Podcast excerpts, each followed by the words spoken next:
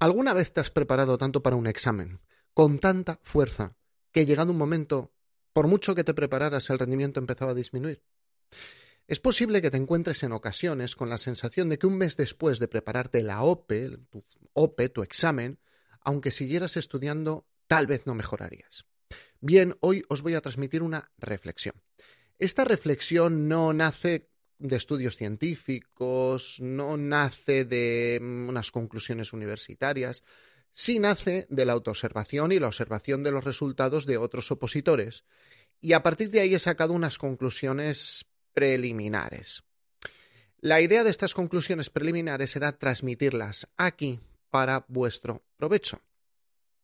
Porque ¿Y si solo hubiera un periodo en el que estuviéramos en óptimas condiciones para hacer nuestro examen? Es decir, siempre pensamos que vamos a tener un rendimiento creciente que tiende al infinito, pero dices al infinito no puede tender.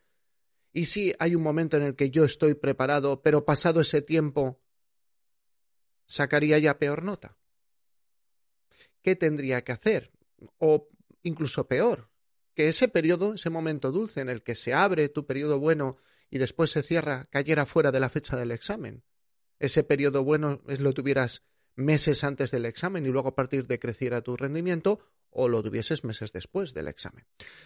Bueno, pues hoy vamos a hablar de ello, de una pequeña teoría que he elaborado yo con los años, así que ya está, no esperamos más, vamos allá, una introducción un poco más larga de lo habitual, vamos a empezar con nuestro episodio 285.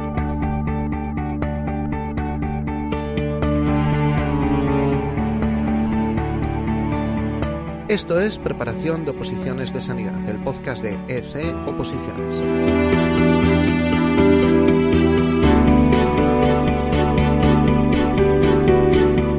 Episodio 285.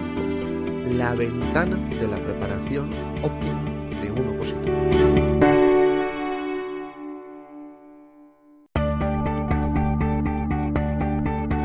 Muy buenos días a todos, bienvenidos un día más, un episodio más a Preparación de Oposiciones de Sanidad, el podcast donde encontrarás consejos de estudio, técnicas de productividad personal, técnicas de organización o esta vez algo más estratégico en el episodio de hoy, un episodio un poco más de la estrategia a largo plazo de nuestro estudio.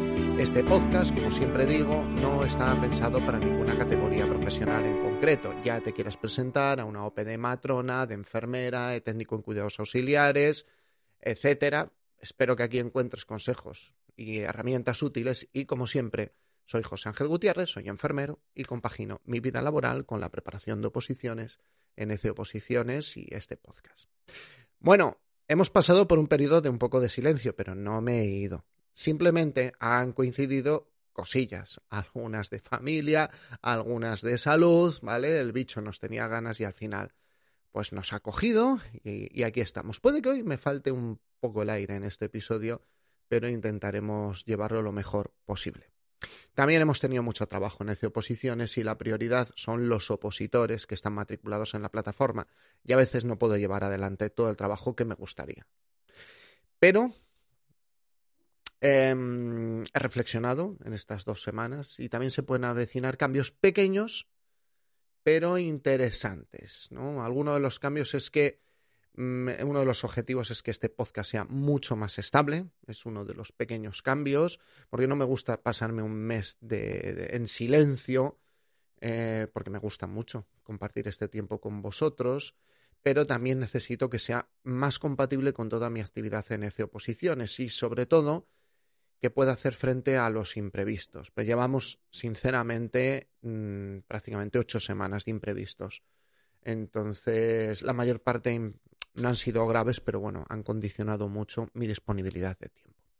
Así que ya sabéis que el podcast no se acaba hasta que se diga que se acaba y siempre que hay silencio es porque no se puede grabar. Bien, vamos hoy con este episodio.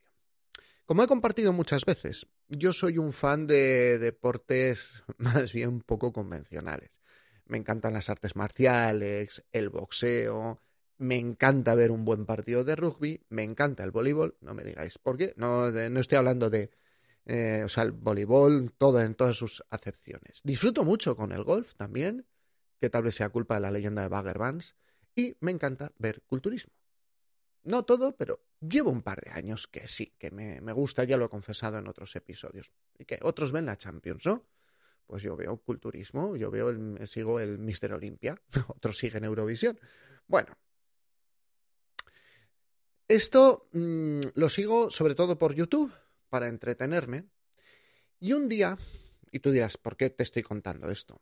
Un día me di cuenta de algo que comentaban eh, en los, los hosts de los vídeos y hablaban de que un culturista debe alcanzar el momento mejor de su preparación poco tiempo antes de la competición. La, competición exige un castigo severo al cuerpo y ese castigo severo no se puede mantener mucho tiempo, ¿no? Este tiempo óptimo dura unos pocos días y después de eso, pues mantenerlo puede ser peligroso, sobre todo por niveles de hidratación y más cosas que yo no os explicaría bien porque no soy un experto. Y comentaba eh, uno de los oyentes, también hablábamos él y yo, desde aquí le saludo a Ringo, muy buenas, que es un crack del culturismo, es un crack del deporte, es un opositor exitoso y lo vamos a traer aquí un día para que nos cuente su historia.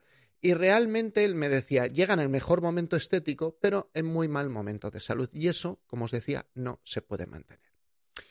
Bueno, pues viendo estos vídeos de culturismo, empecé a pensar que efectivamente he visto como muchos opositores tienen un periodo de tiempo que están en gracia pero pasado el mismo, aunque sigan estudiando, y repito, repito, ¿eh? aunque sigan estudiando al mismo nivel, su rendimiento empeora. Es más, es más, como el músculo, ¿vale? Como el músculo cuando lo entrenas, cuando dejan de estudiar, pierden cae el rendimiento. La buena noticia es que no se va nunca al nivel previo. Cuando dejas de estudiar no lo olvidas todo. Siempre superas tu nivel del inicio del estudio. Pero de eso hablaremos en otro episodio. Pero esta reflexión además no quisiera dejarla aquí. ¿Y si todo esto, este concepto, lo pudiéramos utilizar para hacer una preparación más eficiente? ¿Y si lo pudiéramos utilizar en nuestro beneficio? Y a partir de ahí empezaron las reflexiones útiles. Lo primero, ¿qué es esa ventana de la preparación óptima? Tengo la sensación de que mmm, hay un momento a partir del cual el opositor tiene un rendimiento maravilloso. Y digo, que se abre la ventana. Bueno, puede que el nombre no sea el más afortunado y puede que efectivamente lo mío no sean los nombres. Mira, F oposiciones, qué nombre. Pero creo que transmite bien el concepto que la mejora en la preparación, como os decía en la introducción del episodio, no es una línea que tiende al infinito. Ni una vez que llegas a un nivel determinado, el nivel se mantiene y es imperecedero en el tiempo y ya está, no tienes que hacer nada. Intuitivamente todos nos damos cuenta de que eso no es así, de que eso no es posible. Incluso os diría más, os diría más.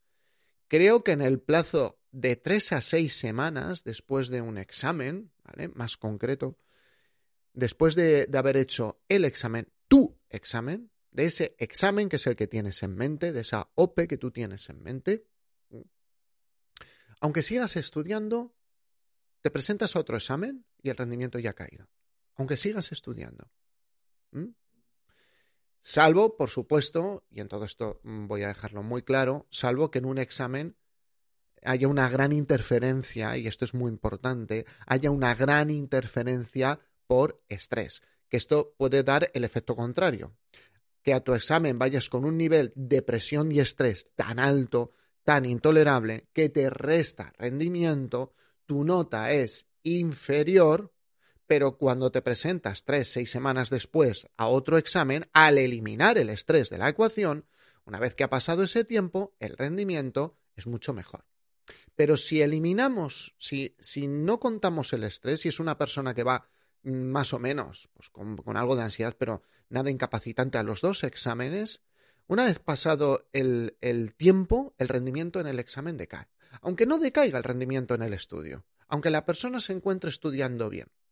Vuelvo a decir que esto es una teoría observacional, es una observación que he estado haciendo yo los últimos años. No viene de estudios, no, viene, no, no lo he leído en ningún libro, probablemente haya algo escrito, pero A mí no ha llegado. Pero al observar a opositores, especialmente aquellos que hacen varios exámenes en temporadas de varias, varias convocatorias, es decir, personas que, como salen muchas veces parecidas las convocatorias, se presentan y tienen cuatro o cinco exámenes en tres cuatro meses. Bueno, teniendo en cuenta que hay como una meseta, una ventana, la segunda parte es cómo lo vamos a utilizar en nuestro favor. Bien, ahora vemos más claro que si me preparo muy fuerte desde el principio, puedo quemarme. Puedo quemar mis sesiones de estudio, pero es más, puedo estar súper bien preparado en poco tiempo, pero luego decae mi rendimiento. Intento mantenerlo y decae. Te quemas como opositor. ¿Qué ocurre? Que tu rendimiento el día del examen es menor del que podrías dar. Pero también puede pasar lo contrario, que empecemos flojo, vamos subiendo intensidad, pero llegamos tarde, no llegamos nunca a apretar lo suficiente como para estar en nuestro nivel el día del examen. Por eso vamos a proponer diferentes situaciones. La primera opción, empezar fuerte. Hay muchas personas que quieren llevar muchísima intensidad desde el principio. Intentar aprender mucho temario desde el primer día. En esta opción vas a mejorar en pocas semanas. Eso es inevitable. ¿vale? Vas a mejorar. Pero no nos vale para preparaciones a largo plazo. Primero, mm, nuestro rendimiento en el estudio es fácil que acabe decayendo. Pero segundo, puede que estemos preparados antes de tiempo y decaiga, lo peor, el rendimiento en el examen. Oye, ¿cómo sé si mi OPE es a largo plazo? Muy sencillo. ¿Se ha convocado el examen? Si la respuesta es que sí, ya se ha convocado, tienes que empezar fuerte. No te queda otro remedio. Para eso tenemos unos cuantos episodios del modo guerra total. Si es que no, es mejor ir poco a poco. Es mejor acostumbrarse al hábito de estudio. Como vimos, como os he mencionado, en esos episodios del modo guerra total, este empezar fuerte no lo vas a mantener durante mucho tiempo, para nada. Es como hacer una dieta en la cual te alejas muchísimo del patrón de consumo de alimentos habitual, de tu patrón habitual de, alimentación, y sí, es muy restrictiva. Sí, por supuesto, vas a bajar mucho de peso, pero ¿cuánto vas a aguantar? Y luego se sabe que incluso en esos casos, aunque lleves la dieta durante varias semanas, el efecto rebote es mucho mayor. Pero ¿cuánto vas a aguantar? Esa es la pregunta. Si no está convocada la fecha... Mmm, mmm, Mirad, si el estudio se acerca a lo que tú, y la dieta, por supuesto, se acerca a lo que tú haces en tu día a día, lo mantendrás más tiempo. Yo os aconsejaría que no mantengáis una posición fuerte de estudio durante varios meses. Y cuando hablo de una posición fuerte es que algunos mm, me escriben diciendo yo me programo jornadas de 12 horas. Vuelvo a repetir, opositores sanitarios que trabajan, que pueden tener hijos, que pueden tener familiares a su cargo aunque no sean los hijos, pero no estamos hablando de opositores judiciales de 8 o 12 horas al día, porque yo os digo siempre lo mismo, esto es un podcast de sanidad y es más. Mmm, vuelvo a repetir que me dirijo a aquellas personas que tienen el, el, trabajo de opositor, por así decirlo, es compartido, es su segundo trabajo, porque tienen otro trabajo, ¿vale? Eh, ya os digo, las oposiciones también que llevan pruebas físicas, eh, estas opiniones no, no, valen para nada. ¿eh? Mm, vamos, valen mucho más la, las oposiciones de, de, mm, de, otras muchísimas personas, ¿vale? Como puede ser David Fuentes de, de Oposita Fuerte, Memoria Ninja, bueno, tiene un montón de cosas. Mi recomendación es que vayáis a, a, ese, a ese canal de YouTube y podcast. Bueno, seguimos. Ir fuerte, con trabajo y con niños, solo es posible ajustando semana a semana y teniendo en mente hacer desconexiones fuertes, pero muy, muy fuertes. Del tipo, un día a la semana no toco para nada el temario. Cada dos meses dejar cuatro días de respiro, pero de respiro total, no me voy de viaje y me llevo los apuntes. Esto luego nadie lo hace. Esto nadie lo hace. Porque todo el mundo está estudiando, es lo que dicen. Como todos están estudiando, yo no puedo descansar. Entonces es, es gente como que va a entrenar una maratón, pero con, con una escayola en el pie. Oye, mira, es que esto no te vale mucho, pero yo entreno. No. Esto es un consejo que te puede apalancar mucho más eh, que esos consejos de los que nunca descansan. Hemos hablado de la opción empezar fuerte, ya la hemos tratado en, en el modo guerra total. Vamos a hablar de una segunda opción, empezar suave, que es un poco lo que estaba insinuando hace unos minutos. Como habrás adivinado, si el examen aún no se ha convocado, mi recomendación es que empieces suave No empieces de una forma fuerte que transgreda con toda tu vida porque no lo vas a mantener. Algún oyente, algún oyente perdón, me ha escrito hace meses diciendo, esta semana empiezo. Empiezo a tope. Empiezo a tope. Con todo. Ocho horas. Diez horas. ¡Buah! A tope.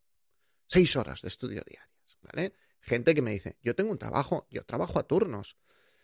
Y algunos de ellos yo les he respondido muy bien, está muy bien, ese nivel de compromiso, ese nivel de motivación, pero, pero, puede que ese ritmo no sea adecuado esperando el examen dentro de dos años. Es que hay gente que me ha escrito eso y, son exámenes sanitarios que tú dices, oye, mm, lo mínimo 18 meses para que veas el examen. Y, y, les decía, el ritmo me parece inadecuado. A las dos semanas me escribían, ¿qué razón tenías, José Ángel? ¿Qué razón tenías? Es que el planteamiento cambia mucho. Cambia mucho. ¿eh? No os voy a hablar del planteamiento, de cómo hacerlo, porque os he hablado un millón de veces. Pero hablo que tenemos que tener en cuenta en que en la parte final de la preparación sí que vamos a pegar un subidón. Ese es inevitable. Mm, vamos a tener un crescendo, como dirían los expertos en música, un aumento de intensidad las semanas previas por presión interna, por presión social, por mm, ansiedad. Mm, vamos, vamos a aumentar la intensidad. De hecho, vais a tener en algún momento la sensación como que se pone vuestra cabeza muy en modo examen. Acertáis más preguntas que antes, veis mejor las preguntas que son un poco trampa, los trucos, ¿vale? Poco a poco vamos a aumentar esa intensidad, poco a poco entramos más en mente de examen, poco a poco metemos más fuerza a nuestro estudio. En las 8-12 semanas previas, dos o tres meses antes, el aumento de la tensión nos puede aumentar el rendimiento, claro que sí, incluso sacar alguna hora más de estudio. Y también retener más información. Por eso, siempre digo muchas veces, dejad los detalles para el último trimestre. Muchas veces intentamos estudiar, os lo dije en un episodio que se llamaba Y si nos hemos equivocado, intentéis estudiar todo desde el principio con todos los detalles y, los detalles los olvidáis, por olvido, por desuso. Aprende bien la estructura del tema y los detalles déjalos para cerca del examen. Porque vas a perder con el tiempo muchos detalles, pero si los dejas para el último trimestre, con más gana de estudiar, con más capacidad de retención por el aumento de la tensión interna, eh, al olvido por desuso no le da tanto tiempo hacer su trabajo. Y llega un momento en el que, como os decía, adquieres muchos hábitos de test de los que no eres consciente, pero estás ahí muchas formas de leer las preguntas, de concebir cómo buscar la respuesta y el rendimiento mejora en tu examen. Pero no te puedes dormir. Tienes que apretar esa última temporada, sin llegar al agotamiento, pero tienes que apretar la última temporada. Muchos opositores de mis cursos eh, me preguntan por, por el famoso mes sin sueldo. No el mío, sino me cojo un mes sin sueldo. ¿Qué me recomiendas? Yo siempre digo, oye, eh, en esto yo no puedo opinar porque también está la economía familiar y yo no soy quien en absoluto para hablar de economías familiares, ¿vale? Pero siempre les digo, no es todo el mes para estudiar. Puedes estudiar más horas, por supuesto, pero también debes descansar más horas. Y también debes vivir un poco más. No te debes pedir, es mi recomendación, el mes para echar 16 horas al día, el último mes, sino todo lo contrario, porque te puedes romper. En el examen puedes fallar estrepitosamente por falta de cansancio y exceso de estrés. ¿Mm? Em, es para estudiar un poco más, pero descansar, hacer deporte, llegar mejor, no tener que preocuparse, para buscar horas de estudio, dejas a los niños al colegio y te pones a estudiar, los recoges, pasas la tarde tranquila, tranquilo, ¿eh? Em, repasas algo por la noche, por la tarde pegas un paseo, ¿vale? Vamos a acabar ya el episodio. Eh, os he comentado lo del mes sin sueldo. Mirad, mm, puede que sea difícil afinar en la preparación. Ya veis que, como empezábamos este episodio, a los culturistas de alto nivel les lleva mucho trabajo y muchos preparadores llegar a ese momento, mantenerlo antes de caer. Y a veces se equivocan. ¿Qué podemos hacer nosotros como opositores? Pues primero, la primera conclusión es que tenemos un periodo de ventana. hay un momento que se abre, que vamos a estar estupendos haciendo el examen y ese periodo no lo podemos mantener indefinidamente. ¿Mm? Y en algún momento empezará a decaer, aunque no nos sintamos nosotros fatigados. Ese rendimiento máximo, ¿eh? vuelvo a repetir que es mi segunda conclusión, no se mantiene indefinidamente, lo siento. Luego nunca caes al, nivel previo de antes de estudiar, siempre tienes más capacidad. Por eso hay gente que en una primera OPE no lo consigue bien por estrés y demás, y en una segunda OPE estudiando un poco menos, o bastante menos, pero con menos ansiedad, saca unos números estratosféricos. La tercera conclusión es que debemos escoger con cabeza la estrategia de inicio. Fuerte para poco tiempo, suave a largo plazo. Empezar suave a corto plazo es un error y empezar fuerte a corto a largo plazo es otro error. El peligro de empezar fuerte es que te agotas, te quemas antes de la fecha del examen y puede que tu rendimiento de meseta caiga después y el examen lo tengas dentro de cinco meses.